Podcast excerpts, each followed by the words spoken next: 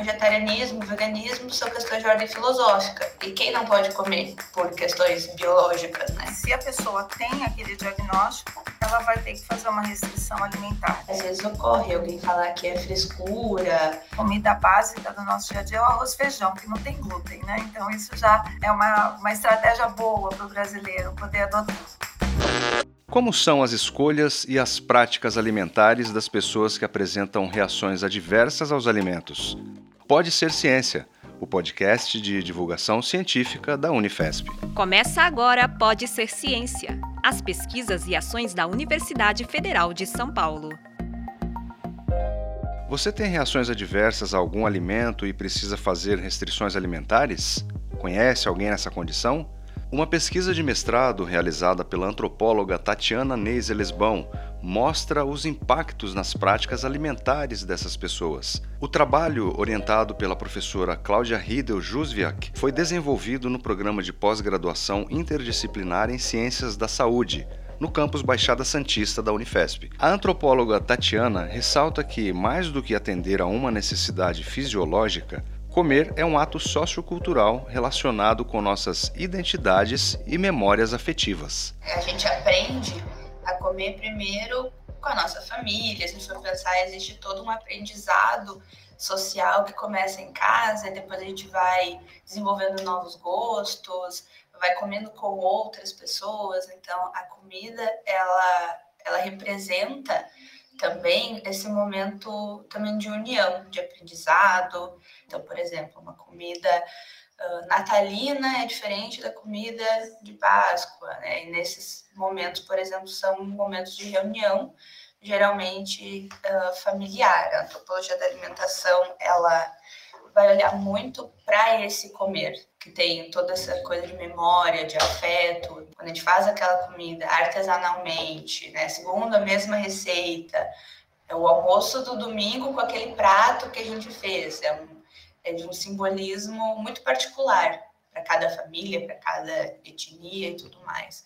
E esse comer ele também junta, porque ah, vamos nos reunir porque vai ter prato tal. Tem muito uma função agregadora. No caso das reações adversas, é até curioso, pode ser uma coisa excludente também. A pesquisa abordou alguns tipos de reações que levam as pessoas a fazerem restrições alimentares. Essas reações adversas são muito diferentes entre si, como explicou a professora Cláudia. O que tem em comum é exatamente o tratamento ser baseado na exclusão de uma determinada substância que possa levar ao aparecimento dessa reação. Então, a gente pensou na doença celíaca, em algumas alergias e algumas intolerâncias. Os mecanismos de desenvolvimento são totalmente diferentes. A doença celíaca é uma doença considerada autoimune, tem um componente genético. A intolerância é por uma questão enzimática, a alergia é um outro tipo de reação. E no final a gente acabou é, focando principalmente a doença celíaca, que podia estar acompanhada ou não da intolerância à lactose e alguns pacientes com intolerância à lactose. A gravidade das reações a determinados alimentos é responsável por alterar definitivamente a maneira de comer dessas pessoas. E muda tudo, muda como que a pessoa vai comer, se ela vai comer em casa antes de sair para os lugares, como é que ela vai fazer compra, cuidando do rótulo, é toda uma reorganização devida também, para além das práticas de comer. No caso da intolerância à lactose, existe a lactase, que é a enzima que, digere a lactose, o açúcar uh, do leite. Quem tem intolerância à lactose pode um dia, se quiser comer pizza ou queijo, alguma coisa assim, pode comprar enzima, tomar e aí não vai ter problema no caso da doença celíaca mesmo, da exclusão, é que nem as alergias também. O foco da pesquisa foram os aspectos socioculturais relacionados às reações adversas e como as restrições mudam as escolhas e as práticas alimentares. Se a pessoa tem aquele diagnóstico, ela vai ter que fazer uma restrição alimentar. Qual o impacto dessa restrição alimentar no comer em família? Como é o cotidiano dessa pessoa em relação a comprar, a fazer a escolha alimentar. É, acho que é importante deixar claro que a gente não tinha, é, desde o início, uma, um interesse numa abordagem é, fisiopatológica dessas reações, mas sim socioantropológica. Na hora de escolher um alimento, existem alguns determinantes que influenciam a decisão. Tatiana faz uma proposta de um conjunto de três eh, determinantes que andam juntos: tempo, habilidades culinárias e organização, que ela chamou de know-how ou saber fazer. Então, esse tempo que a pessoa leva numa compra, ela tem que ser muito mais atenta à leitura dos rótulos, saber desenvolver as suas habilidades culinárias, porque vai precisar, né? Às vezes a pessoa ou melhora ou adquire essas habilidades culinárias e finalmente a questão da organização, porque ela precisa qualquer situação de comer, ela precisa pensar qual a estratégia que ela vai usar. Acabou a comida no freezer, por exemplo, o que ela vai fazer aquele dia, né? Então a gente viu que os participantes que tinham mais tempo é, de diagnóstico comentam que houve uma mudança na quantidade, né, na, na, no volume de produtos que existem disponíveis agora. Esses produtos costumam ser bem caros, então também tem uma questão de disponibilidade e de custo. Esse alimento isento da substância agressora, que vai estar relacionado com a busca pela saúde, está relacionado com a disponibilidade de alimentos. Outra coisa é esse gerenciamento dessas relações durante o comer, né? Então eu tenho que levar minha comida ou a família toda, todo mundo vai comer comida sem glúten para é, que ela possa participar normalmente. No Brasil, a comida básica do nosso dia a dia é o arroz e feijão, que não tem glúten, né? Então isso já é uma, uma estratégia boa para o brasileiro poder adotar. Foi na graduação que a Tatiana se interessou pelo assunto ela observou que havia poucas pesquisas relacionadas ao tema sob a perspectiva das ciências sociais. Comecei a aproximar dessa literatura da antropologia da alimentação e desses não comer. E um dia eu pensei, bom, o vegetarianismo, o veganismo são questões de ordem filosófica, né? É um não comer opcional. E quem não pode comer por questões biológicas, né? a antropologia, ciências sociais ainda não, não voltou esse olhar para esse tipo de restrição até onde eu localizei. Né? Eu encontrei trabalhos na nutrição com essa perspectiva, né, do, do desse olhar para o comer para além da, da necessidade fisiológica e de como altera de acordo com alergias, intolerâncias e tudo mais, mas na antropologia não. Você está ouvindo Pode Ser Ciência, o podcast da Unifesp.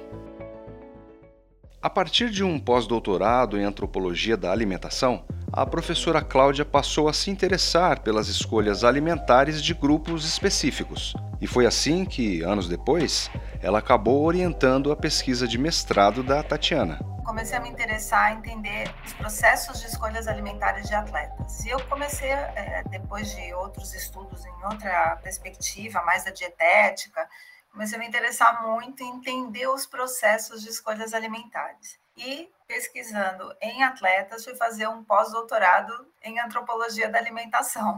E foi um, uma virada, um ponto de virada, que até uma das coisas que eu gosto de estudar é como a gente tem pontos de virada na alimentação, né? Então, quando você, por exemplo, tem um diagnóstico de uma doença, como a doença celíaca, a intolerância à lactose, mas você pode ter um diagnóstico de diabetes, você pode ter uma cardiopatia, você faz uma cirurgia bariátrica, né? Pessoas em processos migratórios, tem uma, um ponto de virada importante. Né? Ela consegue sair de uma situação de um determinado país, chega no outro com uma nova cultura alimentar, sempre nessa perspectiva de entender a parte alimentar. Eu tive um ponto de virada é, na maneira de pensar minha relação com a alimentação, com a nutrição e com as pesquisas que eu fazia. E foi assim que eu acabei encontrando Tatiana apresentando um trabalho no Congresso de Antropologia. Tatiana, então, vem fazer o um mestrado no programa de pós-graduação interdisciplinar em Ciências da Saúde. Então, orientei Tatiana e contribuí para esse olhar ampliado né, sobre essas questões alimentares nessa situação.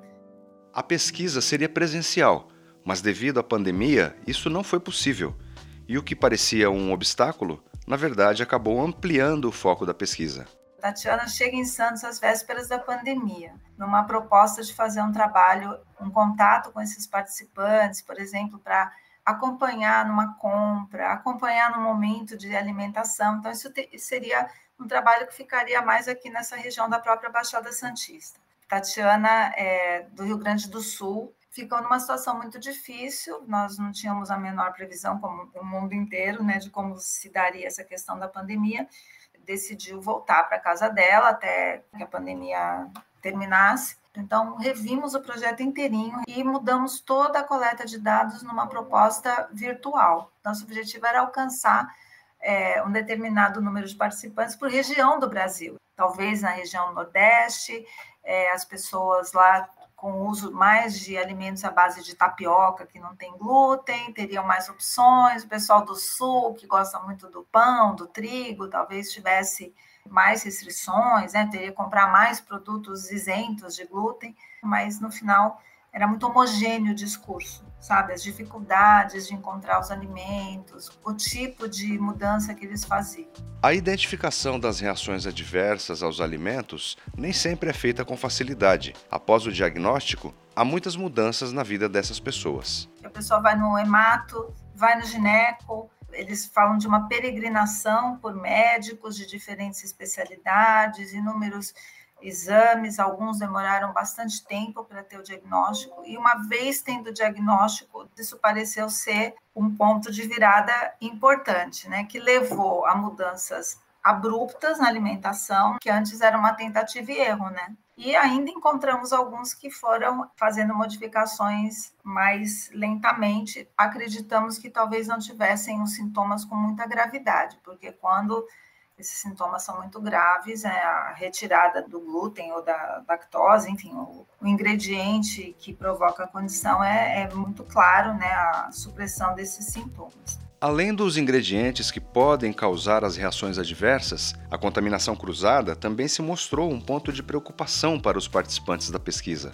E a contaminação cruzada é basicamente é, coisas que foram usadas para fazer alimentos, preparações com glúten. Só lavar não adianta. É, existe uma reorganização pró do próprio ambiente doméstico. Então, ah, o copo, eu vou lavar o copo com a esponja que eu lavei a faca que eu cortei o pão, não vou, tenho que ter uma esponja separada. Ah, eu vou viajar, o que, que eu faço? Então, eu vou ligar para o hotel para ver se eles têm, como é que eles preparam. São muitos questionamentos que eles fazem para poder ter a segurança de que vão comer alguma coisa e não vão passar mal. Quando eles relatavam da contaminação cruzada, se passavam dias até que eles voltassem ao normal, tem sintomas corporais diferentes da contaminação cruzada. E tem muita gente que sai do, do, do diagnóstico sem a informação da contaminação cruzada pelos médicos. E não bastam as restrições alimentares. Alguns pacientes da pesquisa relataram que ainda existe um certo preconceito por parte da sociedade. É, às vezes ocorre alguém falar que é frescura,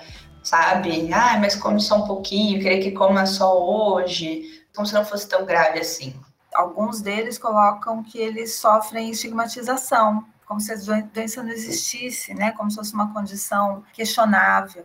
E que isso é muito difícil para os pacientes, que além de terem que fazer todas as restrições, ainda têm que decidir, né, para quem conta. Então, alguns deles relatam que só contam mesmo para o marido, mulher, eh, familiares ou os melhores amigos, mas que não tem essa, esse hábito de abrir para todo mundo.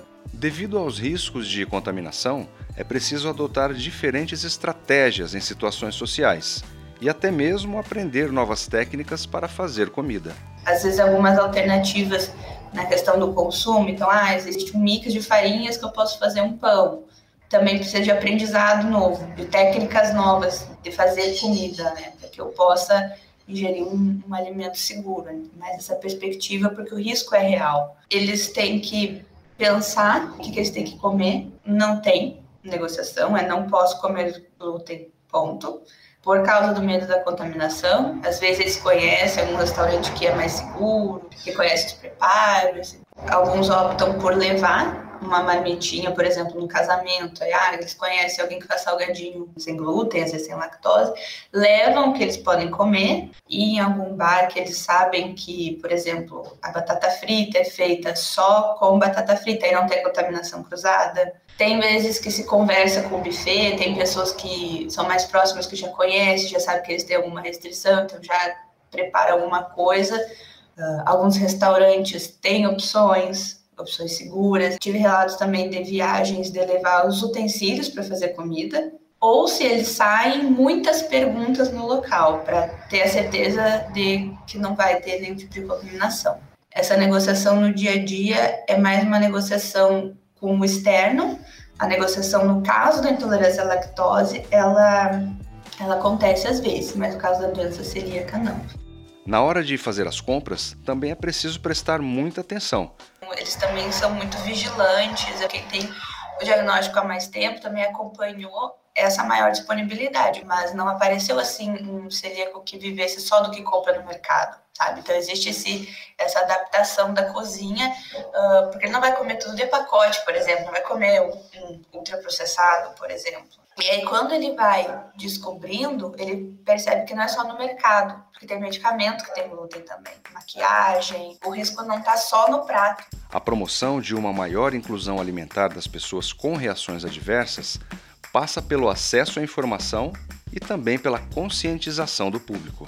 Às vezes a indústria coloca traços, tem traços de, por exemplo, glúten. Só que não é obrigatoriamente porque o produto tem, é para já garantir que se tiver alguma coisa, porque no ambiente em que foi produzido poderia ter uma contaminação cruzada, a pessoa fica mais restrita quando se fala sobre a doença, né, e o que, ela implica, como é difícil conviver com uma doença de restrição, seja ela qual for, quais os transtornos que isso causa no cotidiano dessa pessoa, talvez sensibilize o público. Essa ideia, né, de, de respeito a uma condição que ninguém escolheu ter. O próprio atendimento, mais área médico-nutricional, é, vai ter um olhar diferenciado para entender a doença para além da restrição.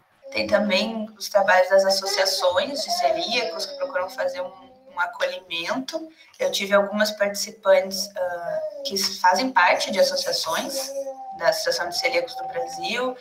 Teve também participantes que usam as redes sociais para falar sobre doença celíaca, para mostrar alternativas, como elas fazem e tal.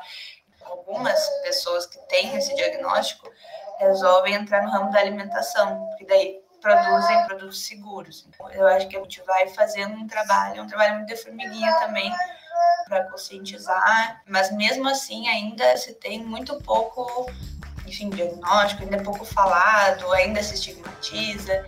As pesquisadoras falaram sobre a importância do programa de pós-graduação interdisciplinar em Ciências da Saúde, que fica no campus Baixada Santista. Eu acho que isso potencializa muito a pesquisa que a gente faz, né? Porque, veja, é um olhar da antropologia e da nutrição que vem de um repertório muito diferente.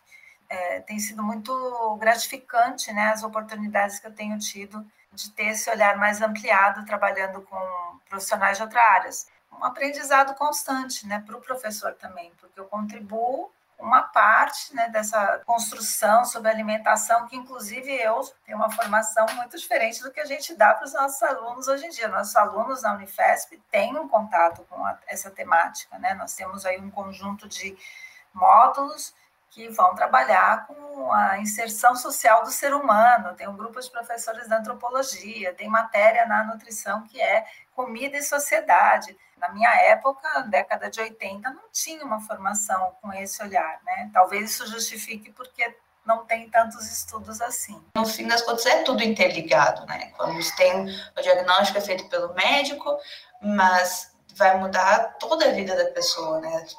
a parte da alimentação dentro, fora de casa, enfim, é uma vida e a vida é muito mais complexa, o ser humano é muito mais complexo do que só a caixinha médica ou só a caixinha social, né? A gente está tudo interligado. Eu fiquei muito feliz mesmo de poder fazer parte é, de um programa assim, interdisciplinar. É nisso que eu acredito, numa ciência para ser divulgada, numa ciência interdisciplinar que atinja cada vez mais as pessoas dentro e fora da universidade. Esse foi o Pode Ser Ciência. No episódio de hoje, conversamos com a antropóloga Tatiana Neise Lesbão e a professora Cláudia Ridel Jusviak. Produção e reportagem Lauren Steffen. Locução Jean Silva, Rosângela Martins e Reinaldo Jimenez. Identidade visual Alexandre Souza. Direção técnica e de locução Reinaldo Jimenez. Edição Jean Silva. Coordenação Loiane Villefort. Idealização Walter Teixeira Lima Júnior. Esse foi o Pode Ser Ciência, as pesquisas e ações da Universidade Federal de São Paulo. Uma produção do Departamento de Comunicação Institucional da Unifesp.